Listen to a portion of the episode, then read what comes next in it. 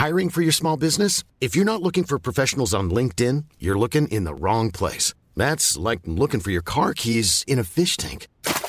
LinkedIn helps you hire professionals you can't find anywhere else, even those who aren't actively searching for a new job but might be open to the perfect role. In a given month, over 70% of LinkedIn users don't even visit other leading job sites. So start looking in the right place. With LinkedIn, you can hire professionals like a professional. Post your free job on linkedin.com slash people today. Esto es República H, la información más importante de lo que pasa en el interior de la República, con el punto de vista objetivo, claro y dinámico de Blanca Becerril.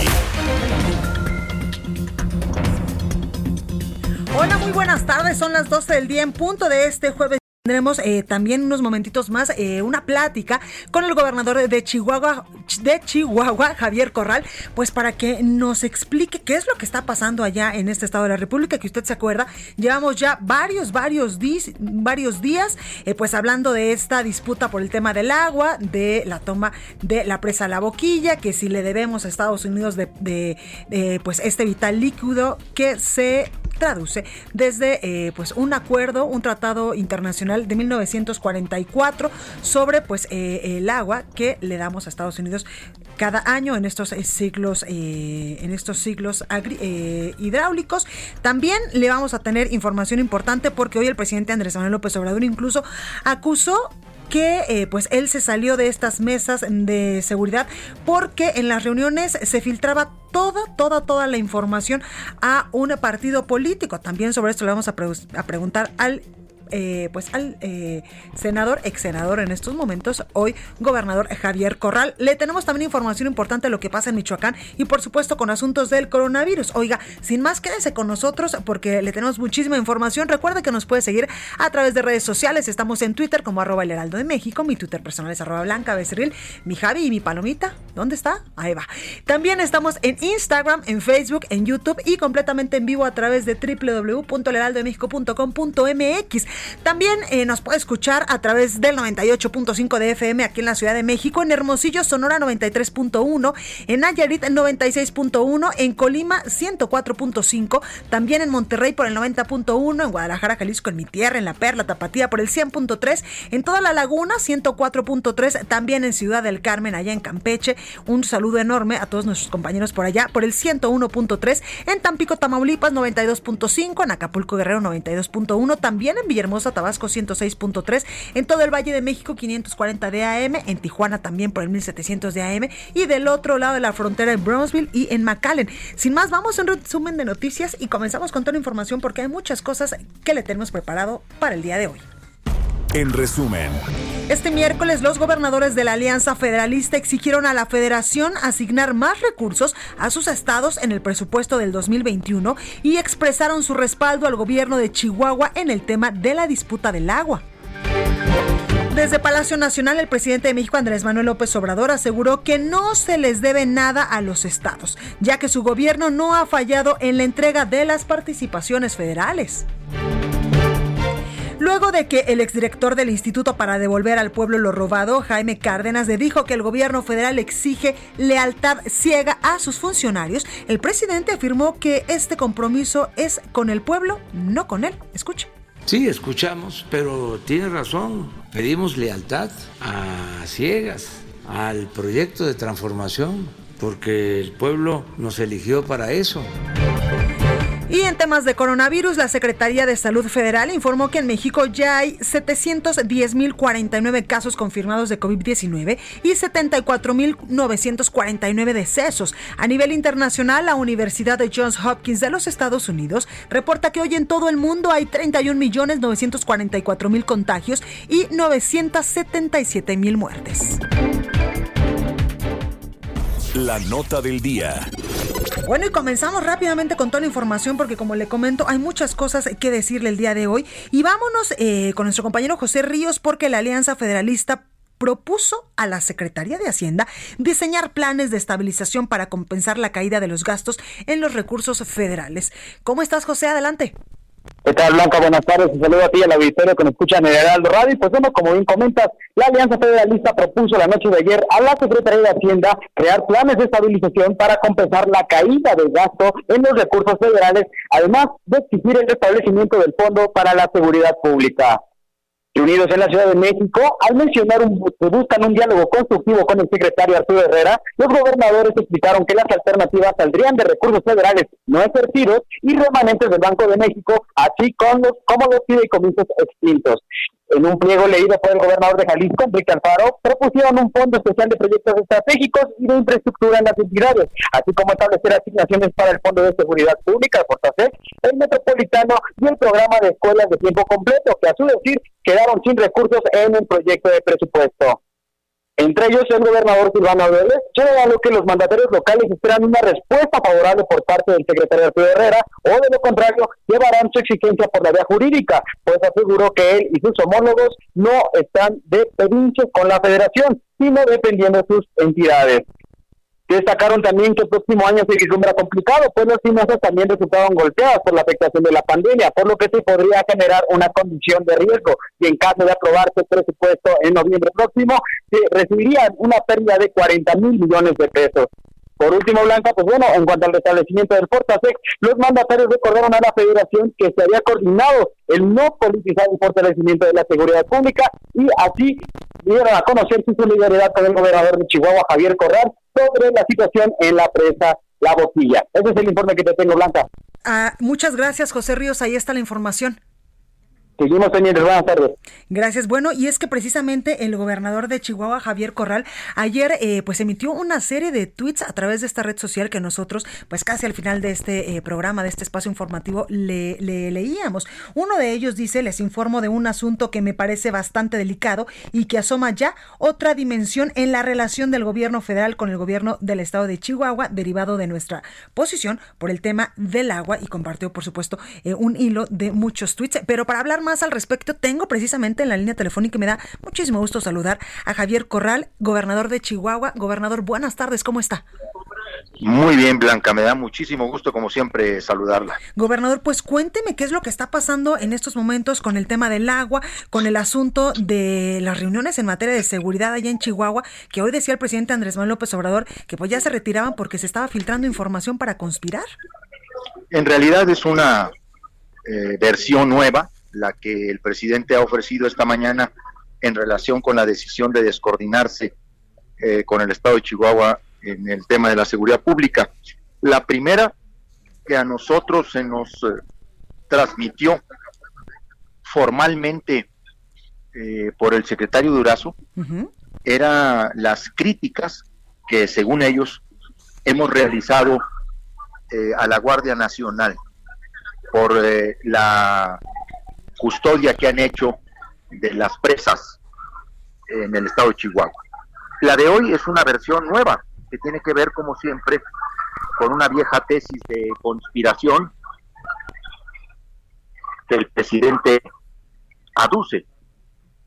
Nosotros lo que señalamos es que la decisión es muy grave, es un eh, desplante de carácter autoritario y vengativo porque tiene que ver precisamente con nuestra postura sobre el tema del agua en el estado de Chihuahua, al que Chihuahua contribuye eh, casi con el 42% del total que se debe entregar a los Estados Unidos, Blanca. Claro, gobernador, con base en esto que nos dice, eh, pues también eh, fue preocupante en su momento el congelamiento de cuentas de políticos implicados también en este asunto del agua un mecanismo que han utilizado para intimidar, amedrentar a varios de los eh, principales líderes del reclamo y de la protesta del movimiento en defensa del agua.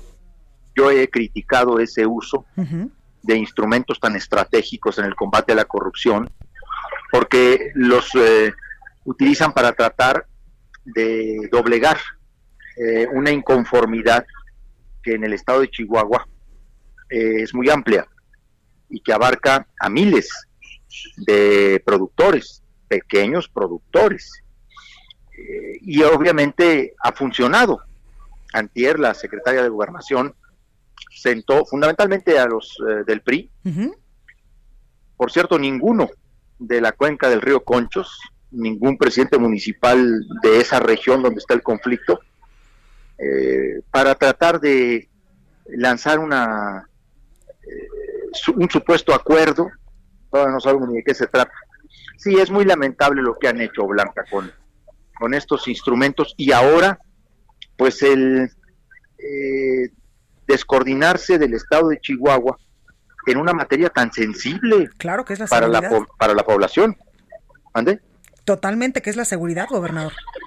Está en medio la vida de las personas, la integridad eh, y el patrimonio. El pacto federal se sostiene en una colaboración, en una coordinación permanente de funciones y competencias para lograr objetivos comunes. Eh, uno de los grandes acuerdos de colaboración es el de la seguridad pública.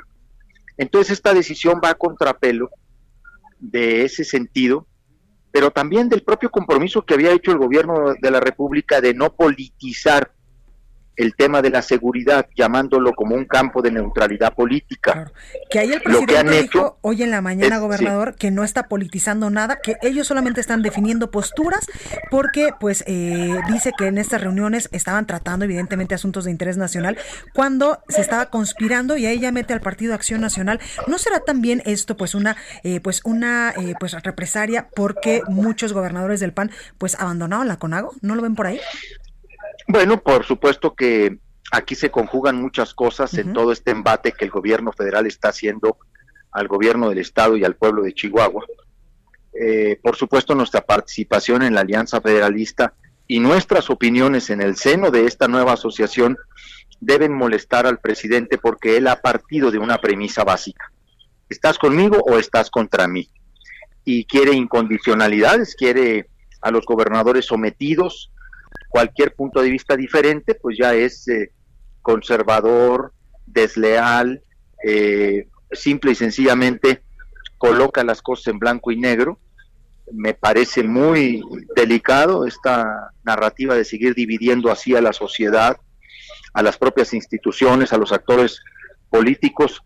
En este grupo de coordinación para la construcción de la paz, no hay, no ha habido ni una sola reunión en donde se haya tratado el tema eh, de información sobre operativos de la Guardia Nacional o del Ejército en las presas. O sea, eh, lo que ahí hemos discutido es cómo restablecer el orden en varios bloqueos que se han hecho en carreteras, en casetas, en vías del tren, en donde, por cierto, el gobierno federal ha dicho que no quiere y no puede participar porque no está autorizado. Entonces, esta versión, esta sí se la sacó el presidente ahora de la manga, eh, no es así, no es cierto, es una versión que recupera una vieja tesis que él ha tenido siempre eh, del complot, de la conspiración, porque lo que busca siempre es trasladarle la responsabilidad y la culpa a otros. Eh, o echa la culpa para atrás, o le echa para un lado o para abajo, porque no asumen su responsabilidad y no quieren aceptar eh, puntos de vista contrarios, no se escucha, no se atiende las propuestas, eh, hay una incapacidad de diálogo, de interlocución, eh, para comprender el punto de vista diverso. Es una narrativa simple y sencillamente blanco o negro. Oiga, gobernador, ¿se puede hacer algo por este asunto para que pues la mesa de seguridad regrese y realmente sí se pongan a trabajar? Nosotros siempre hemos tenido la disponibilidad, la voluntad para mantener una buena relación en este tema. Yo soy un convencido de que la seguridad no puede ser rehén de ninguna disputa política, de que este es uno de los temas que más perjudican si se generan estas actitudes a la población. La gente es la que más pierde. Y obviamente los canones, pues es la delincuencia organizada, están brincando de gusto vernos divididos, separados, para hacer de las suyas. Ese es el gran tema. Por eso yo creo que aquí debe haber una rectificación. Primero porque el presidente no tiene ningún elemento, ninguno, lo digo enfáticamente, no tiene ningún elemento para demostrar lo que dijo esta mañana. Eh, dos, Es falso que nosotros hayamos descalificado en alguna ocasión a la Guardia Nacional. Tampoco tiene ninguna declaración, por eso no han podido sacar nada. si, si, si, si tuvieran algo, Blanca, ya lo hubieran pasado ahí en la mañanera, en su pantallita esa donde eh, ponen a varios o los exhiben, en lo que no están de acuerdo. Eh, es una narrativa que se ha propuesto el gobierno.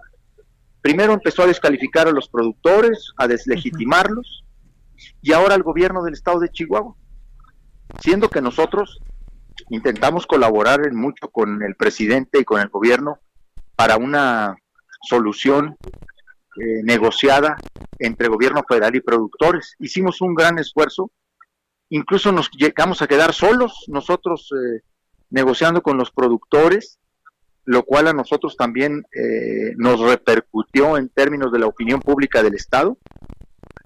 nos dejaron prácticamente con la responsabilidad, nos quisieron derivar a nosotros un problema de estricta competencia federal, como es el manejo de las presas en el estado de Chihuahua.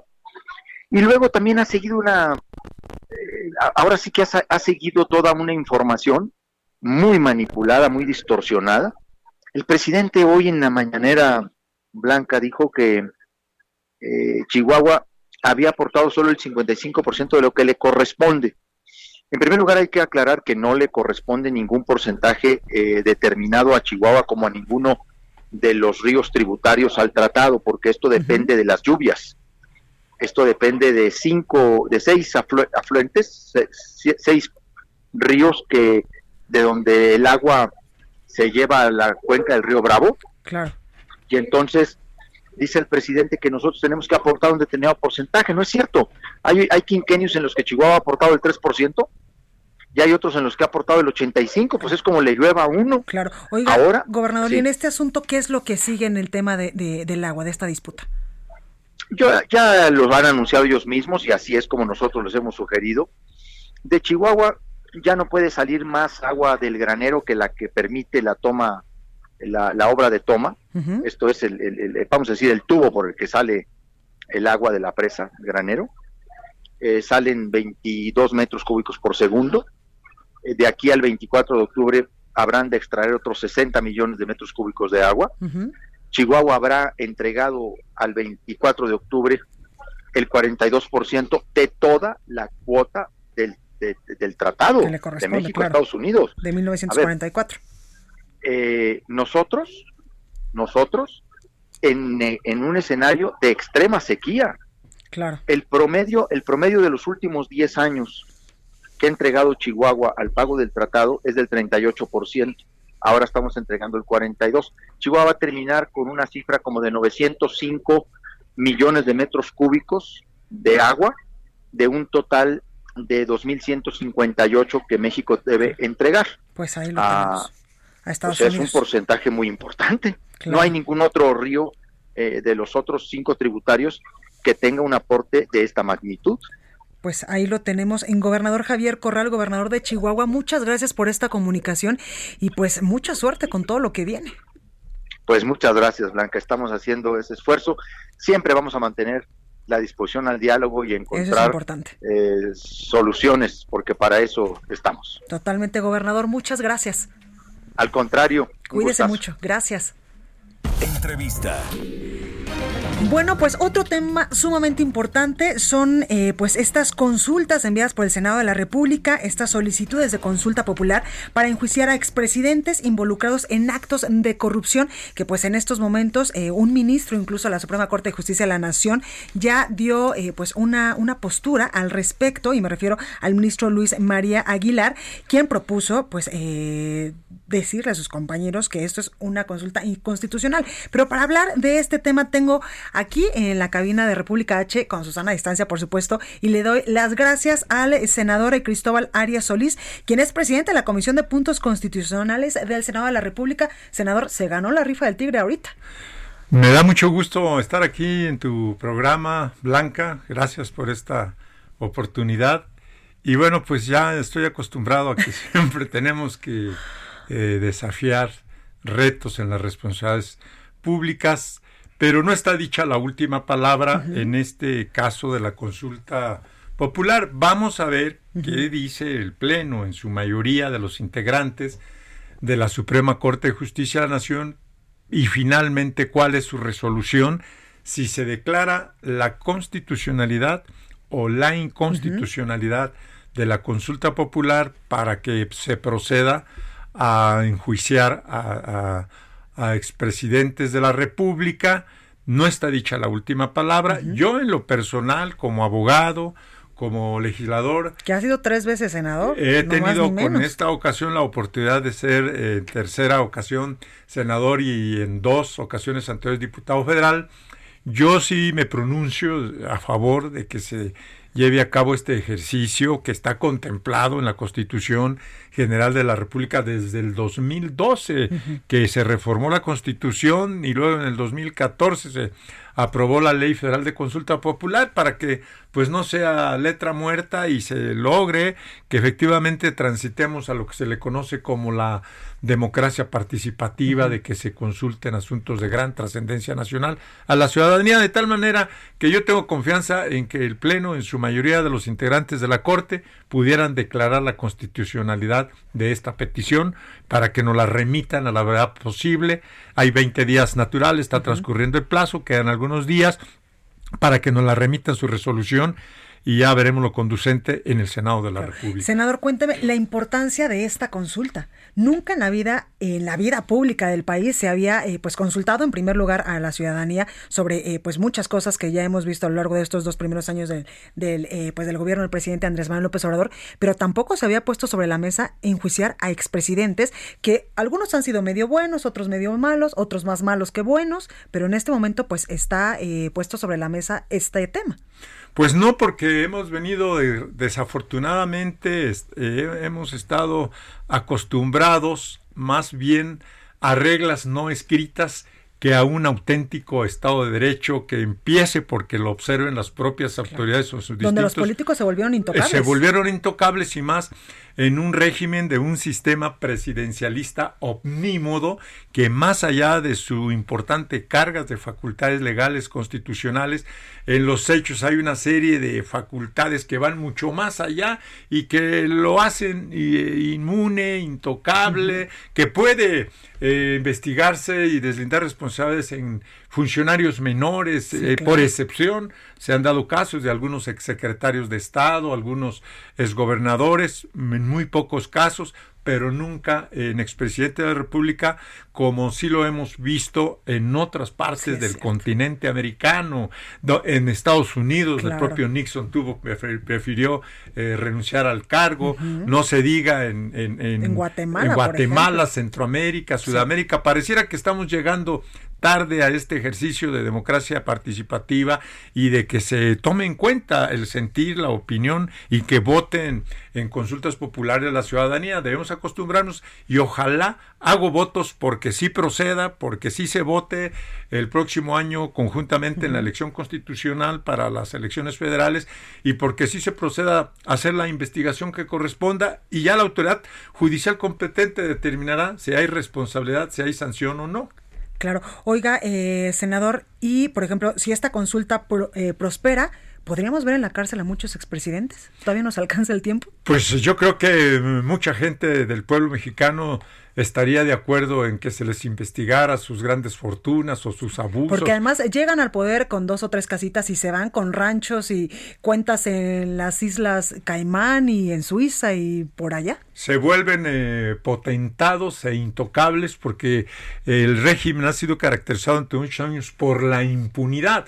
No hay castigo blanca, entonces la impunidad prohija, protege, cubre todos los actos de corrupción, mientras no se combata la impunidad y se proceda legalmente, bueno, pues va a seguir habiendo esta práctica reiterada, inveterada, de irse sobre los recursos públicos como si fueran propios para el derroche, para pues eh, la ostentación, para la riqueza, frente a una sociedad que, cada vez está más pobre. Eh, cada más pobre y más irritada. Entonces, yo creo que la mayoría de los mexicanos sí queremos que haya esta consulta, que sí se investigue y deslinde la responsabilidad penales a que hubiese lugar por los distintos elementos constitutivos de posibles delitos en que hubiesen incurrido, que seguramente son varios. Claro, pues ahí lo tenemos. Oiga, senador, yo también tengo que preguntarle sus aspiraciones al gobierno de Michoacán, a nuestra tierra, porque mamá también es de allá de la Huacana, del Naranjito, de, de esa zona de Michoacán, de la Tierra Caliente. Y eh, pues quiero preguntarle si quiere ser gobernador, no cómo va ese asunto, porque además muchas encuestas, estuve checando, lo ponen a la ventaja eh, eh, en estas encuestas cuando le preguntan a la gente, oiga, ¿y a quién quisiera ver usted, por ejemplo, en el Palacio de Gobierno y lo ponen a usted? Bueno, primero yo celebro mucho este encuentro contigo en tu programa y celebro saber que somos paisanos y vecinos de la Tierra Caliente porque también mis orígenes, mis raíces están allá muy cerca del Naranjito, en la Huacana, rumbo a Churumuco, en los límites con Guerrero, Río Balsas de por medio. Entonces, pues es nuestro origen común, me da muchísimo gusto saberlo. Y por otro lado, decirte que yo estoy profundamente agradecido con las miles de michoacanas, miles de michoacanos que han sido consultados o encuestados a lo largo ya de un año, porque registro que, eh, hace, que en septiembre del año anterior, al día de ayer, justamente que hubo por ahí una encuesta. Del 35.5%. Eh, sí, me da un alto porcentaje en la aceptación, en la preferencia como puntero casi solitario, para que pudiera yo representar a al pueblo de Michoacán, primero como su candidato y luego como su gobernador. Ojalá, y yo espero no tan solo mantener, sino incrementar esas preferencias, guardando la distancia frente al proceso electoral que ha iniciado sin incurrir, por supuesto, en ningún acto anticipado de campaña, pero yo no puedo evitar que estén a la vista las encuestas que me siguen colocando en primer lugar. Michoacán eh, creo que sí requiere que se le rescate y que se aporte para el cambio y transformación en muchos problemas que se vienen arrastrando y que sentimos los michoacanos que hace falta en materia de seguridad, que sigue siendo desgraciadamente una noticia luego a nivel roja, a nivel nacional o internacional. Tenemos que enfrentar con una gran estrategia que Michoacán deje de aparecer como nota roja, un estado tan bello, como tú lo sabes, con un gran potencial y la gente súper cálida. Y la mayoría de la gente, como es de cálida, la gente nuestra, sobre todo de la región de Tierra Caliente, de todas las zonas y regiones, aún de la Tierra Fría, eh, no deja de haber amabilidad y cordialidad. Entonces estoy eh, muy contento, muy agradecido por todas esas muestras de apoyo, de adhesión que se traducen en cerca de 40 encuestas a lo largo de un año que me colocan en primer lugar. Vamos a esperar, faltan ya nada más dos meses para la encuesta oficial del Partido del Movimiento de Regeneración Nacional. Yo esperaría pues que se refleje y se confirme el resultado de todas esas casi 40 encuestas para que pues nos den el banderazo de salida y entonces pues iniciar todo el procedimiento. Senador, y además ya le toca, es la segunda vez que usted pues anda buscando ahí ser gobernador y también la gente lo anda empujando para que sea gobernador y nomás los tiempos, diría mi abuela, los tiempos de Dios son perfectos y ojalá que le toque esta vez. Pues yo te agradezco mucho los buenos deseos, espero que si las cosas son así, pues invitarte como michoacana para que, Por supuesto que des, eh, des cuenta de un testimonial de cómo está nuestro estado, de cómo nos va. Serás bienvenida allá a nuestro estado y serás bienvenida a la campaña. Vamos a ver qué tipo de campañas y Porque además va a ser tradicional o este diferente año, claro, por, por, esta el asunto situación. de la pandemia de la pandemia, que eh, pues es un problema global, pero que nos afecta muy seriamente a los mexicanos, y Michoacán no es la excepción. Eh, tengo la impresión pues de que va a ser este de reuniones pequeñas, no, no de manera de apoyarse tradicional. también mucho en los medios de comunicación, porque si no pueden hacer mítines ni esos eventos enormes a los que estábamos acostumbrados, pues los medios de comunicación vamos a jugar ahí un, un papel importante. Mucho, los medios de comunicación van a ser determinantes y yo pienso que a lo mejor si no hay campaña tradicional como actos grandes y esa propaganda que llena en plastica los pueblos, contamina, es mucho mejor porque así se evita el derroche de recursos y no se lo que no se transparentan, entonces mejor actos pequeños, debates, eh, entrevistas a través de los medios de comunicación como Además, sin hacer campaña, senador, ya está en el puntero. Pues me está yendo muy bien y espero que me vaya mejor y que ojalá efectivamente todo salga.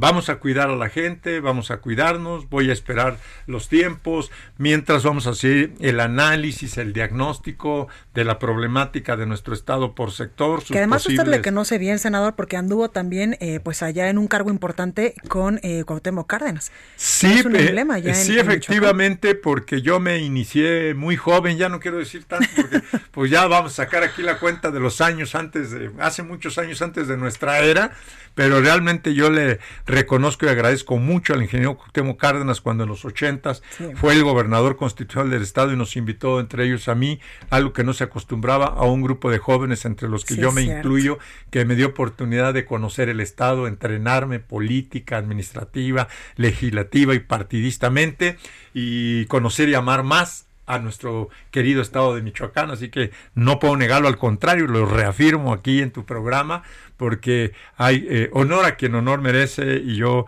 eh, con el Hugh Caras me une una gran relación pese a las diferencias generacionales, la gran oportunidad que él me dio, soy su discípulo, es el maestro y uno va ya después por su cuenta aprendiendo en la vida y buscando. Pero ahí nos queda claro, senador, que sí conoce al Estado y le conoce bien. Si ya lo recorrió no sé cuántas veces.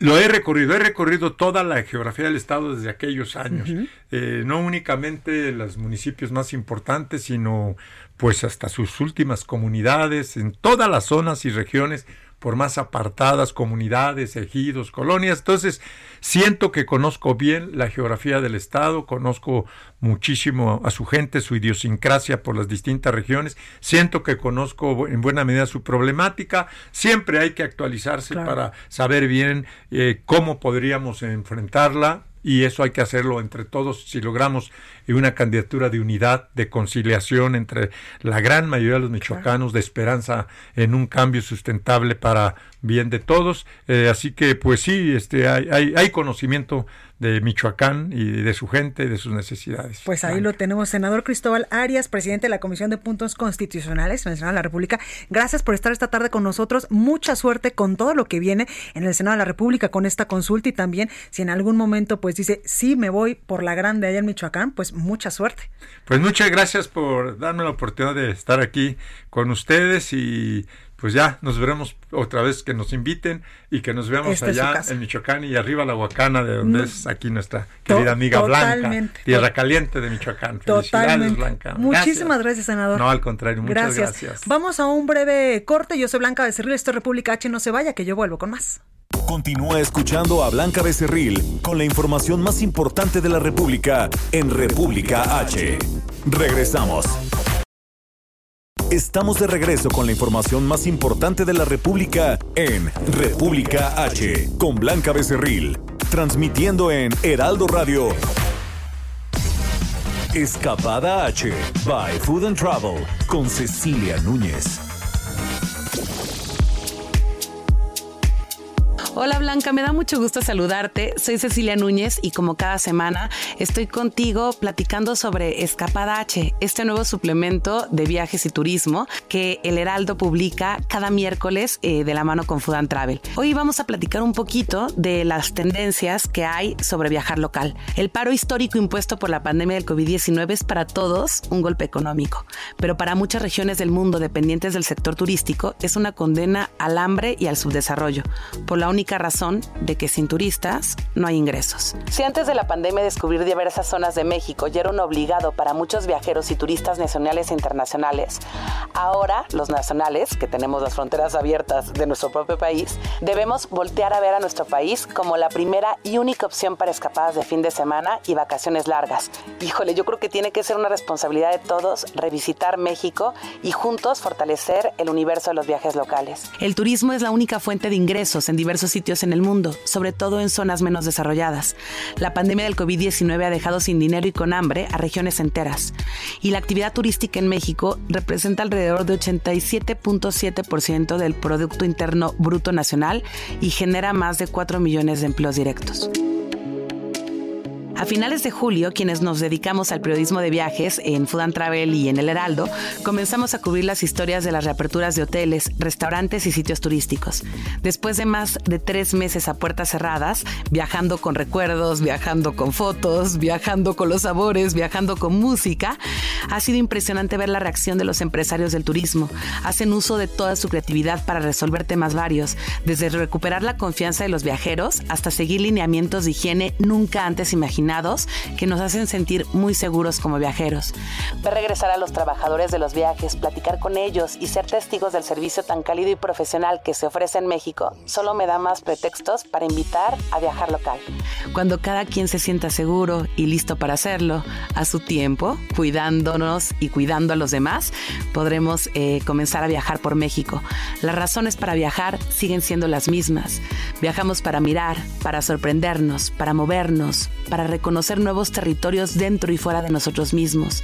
Viajamos para escapar y para encontrarnos, para huir y para enfrentar, para olvidar y recordar y sobre todo, Blanca, volvemos para volver a casa. Así es que los invito a revisitar los lugares favoritos de México. Se viaja para entender que solo el que acepta que está perdido se encuentra en el camino, para saber con cada poro del cuerpo que no existe más que el momento presente, las bellezas naturales que tenemos en nuestro país, las diversidad de escenarios, de sabores, de expresiones culturales que reflejan desde diversas voces un mismo México. Yo soy Cecilia Núñez y nos leemos en Escapada H y nos seguimos en arroba y en arroba Ceci pues ahí lo tenemos, mi Ceci, muy poética eh, el día de hoy. Sí, totalmente coincido contigo. Viajar para sorprendernos, para escapar y recuperarnos. Qué linda, qué linda sección tenemos con Ceci Núñez de Food and Travel todos los jueves en punto de las 12.30 aquí en República H. Vamos con más información. Gracias, mi Ceci. En resumen. El presidente de México, Andrés Manuel López Obrador, y el gobernador de Yucatán, Mauricio Vila, encabezaron la inauguración del primer tianguis turístico de México de manera digital, el cual se realizó en este formato por la pandemia de coronavirus. El secretario de Salud de Nuevo León, Manuel de la O, señaló que por el momento la posibilidad de regresar a clases presenciales en el estado es una alternativa aún muy lejana. La Comisión de Riesgos Sanitarios de Baja California suspendió la dirección de servicios médicos del municipio de Tijuana por falta de aviso de funcionamiento. Este miércoles se registró un enfrentamiento entre integrantes de la y elementos de la policía de Michoacán en el municipio de Uruapan como respuesta por el operativo del martes pasado para retirar los bloqueos de las vías férreas del estado personal administrativo de la Secretaría de Educación Pública de Guerrero protestó en inmediaciones de la sede de la SEP en la Ciudad de México para exigir mejores condiciones laborales. Y el gobernador de Chihuahua, el gobierno de Chihuahua, informó que el 90.7% del territorio de producción agropecuaria del estado tiene afectación por falta de lluvias. Bueno, vámonos precisamente hasta Michoacán con nuestra compañera Charbel Lucio, que nos tiene más información. Charbel, ¿cómo estás? ¿Qué tal? Buenas tardes. Les comento que eh, luego de que el pasado miércoles integrantes de la Magisterial Poder de Base de la gente de Michoacán intentara retomar bloqueos en las vías férreas de la entidad, esta mañana personal de la Policía Michoacán y de la Guardia Nacional resguardaron la red ferroviaria para evitar nuevas tomas. La Secretaría de Seguridad Pública informó en sus redes sociales que la Policía Michoacán y la Guardia Nacional realizan trabajos de vigilancia en la ciudad de Morelia y en otros seis municipios de Michoacán donde se efectúan acciones para impedir que los bloqueos, eh, para impedir que inicien estos bloqueos de los maestros adheridos a la gente. Las acciones, refirió la Secretaría de Seguridad Pública, se llevan a cabo en apoyo a la Fiscalía General de la República como parte del inicio de una carpeta de investigación por las tomas registradas en días anteriores. Sin embargo, hace unos minutos nos acaban de confirmar que en el municipio de Pátzcuaro ya iniciaron también los bloqueos, ya hay un grupo aproximado de 40 personas que se están eh, concentrando sobre las vías férreas y se prevé que para las 5 de la tarde esta, estos bloqueos empiezan a extenderse a otros puntos de Michoacán Blanca. Pues ahí lo tenemos, Charbel, gracias. Seguimos pendientes. Gracias. Y hace unos momentitos le decía de las sequías que están afectando, por supuesto, allá en Chiapas. Y es que el gobierno, eh, perdóneme, de Chihuahua, es que el gobierno de Chihuahua reportó eh, que el 90.7% del territorio de producción agropecuaria en la entidad tiene afectación por la ausencia de lluvias, lo que ya es considerado como una sequía severa. René Almeida, secretario de Desarrollo Rural, dio a conocer que en algunos puntos la sequía es anormal y en otros extrema, causando, por supuesto, ya un daño catastrófico en los cultivos de temporal y en la ganadería extensiva del estado de Chihuahua. Sin embargo, pues como usted puede ver, pues el asunto del agua, de la disputa también con el Tratado de 1944 que tenemos con Estados Unidos, pues va a dar mucho, mucho, mucho de qué hablar durante las próximas semanas. El análisis. Y precisamente hablando de temas del agua, tengo en la línea telefónica, me da mucho gusto saludar a Arturo Ávila, presidente de IBN, también de B-Analytics y experto en seguridad nacional por Harvard. Arturo, ¿cómo estás? Blanca, con el gusto de saludarte, ¿cómo estás? Te saludo a la distancia y a tu auditorio también, por supuesto. Muy bien, Arturo, muchas gracias. Oye, pues platicamos ahorita de que ya se reportan daños importantes en Chihuahua por el asunto del agua, porque pues allá eh, ya se dice que hay una sequía en algunos, en algunos eh, municipios severa y en otros pues mucho más eh, complicada. Sí, la verdad es que hay un problema global, no, no solamente es un problema de Chihuahua, es un problema global. Eh, el artículo que publicamos en el Heraldo da una infografía muy clara, por ejemplo, de la situación global, en donde podemos ver que hay dos mil millones de personas que sufren de escasez de agua ya, 159 millones de personas que recolectan agua potable no tratada. Fíjate qué dato tan terrible, Blanca. 1.800 niños mueren por enfermedades relacionadas con el agua. Estos son datos de la UNESCO, de la CONAGUA, de la OMS, del INEGI. Es terrible. 90% de los desastres naturales ya están relacionados con el agua y la población que reside en ciudades va en aumento y por supuesto el consumo del agua. Digamos que este es el panorama global.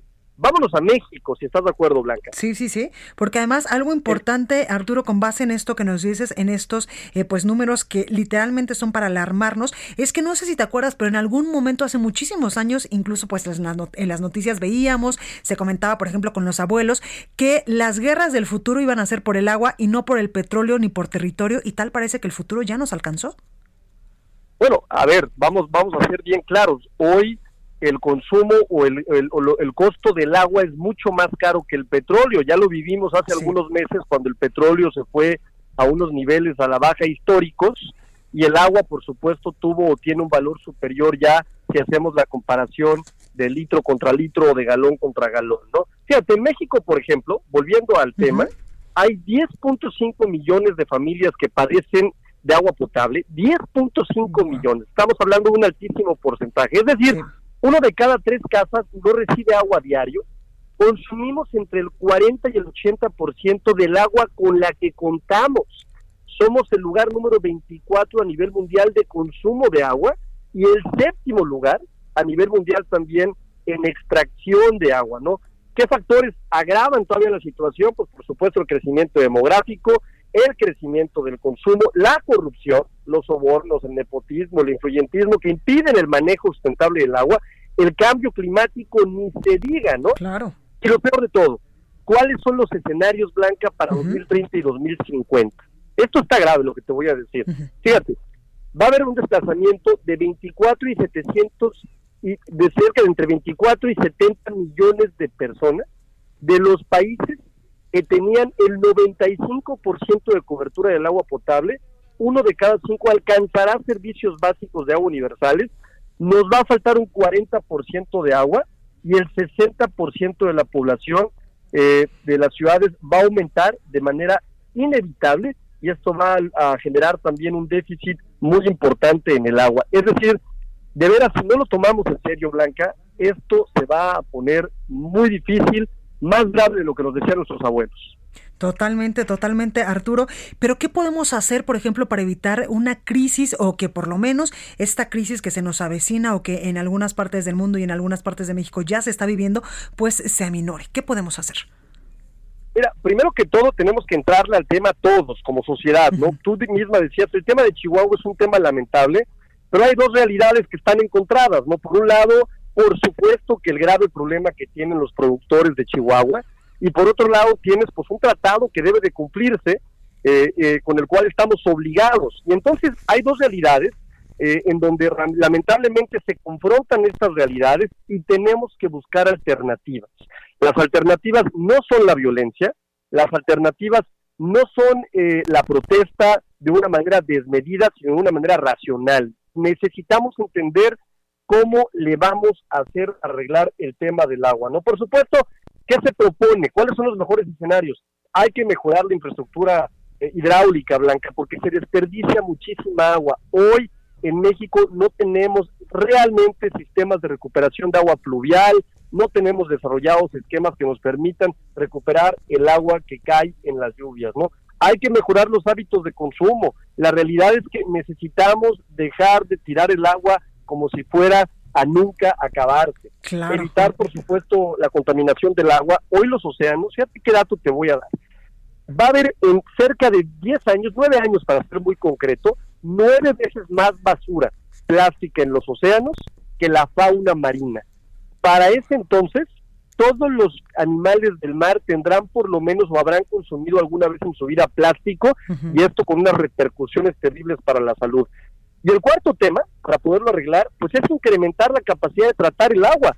El agua necesitamos tratarla, recuperarla, utilizarla.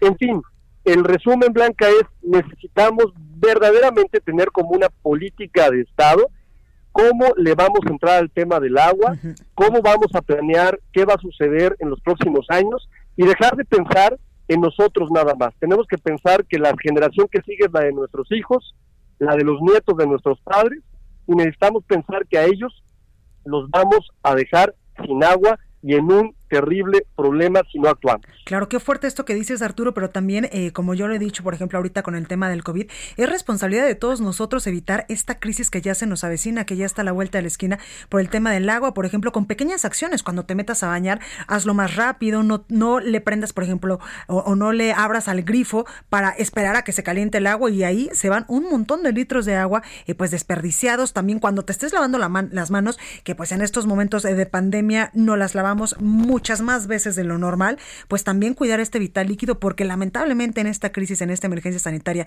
del coronavirus, donde pues una de las principales acciones es estarse lavando de manera incluso obsesiva eh, las manos con agua y con jabón, hay muchos, eh, muchos territorios de la República Mexicana que no tienen este vital líquido.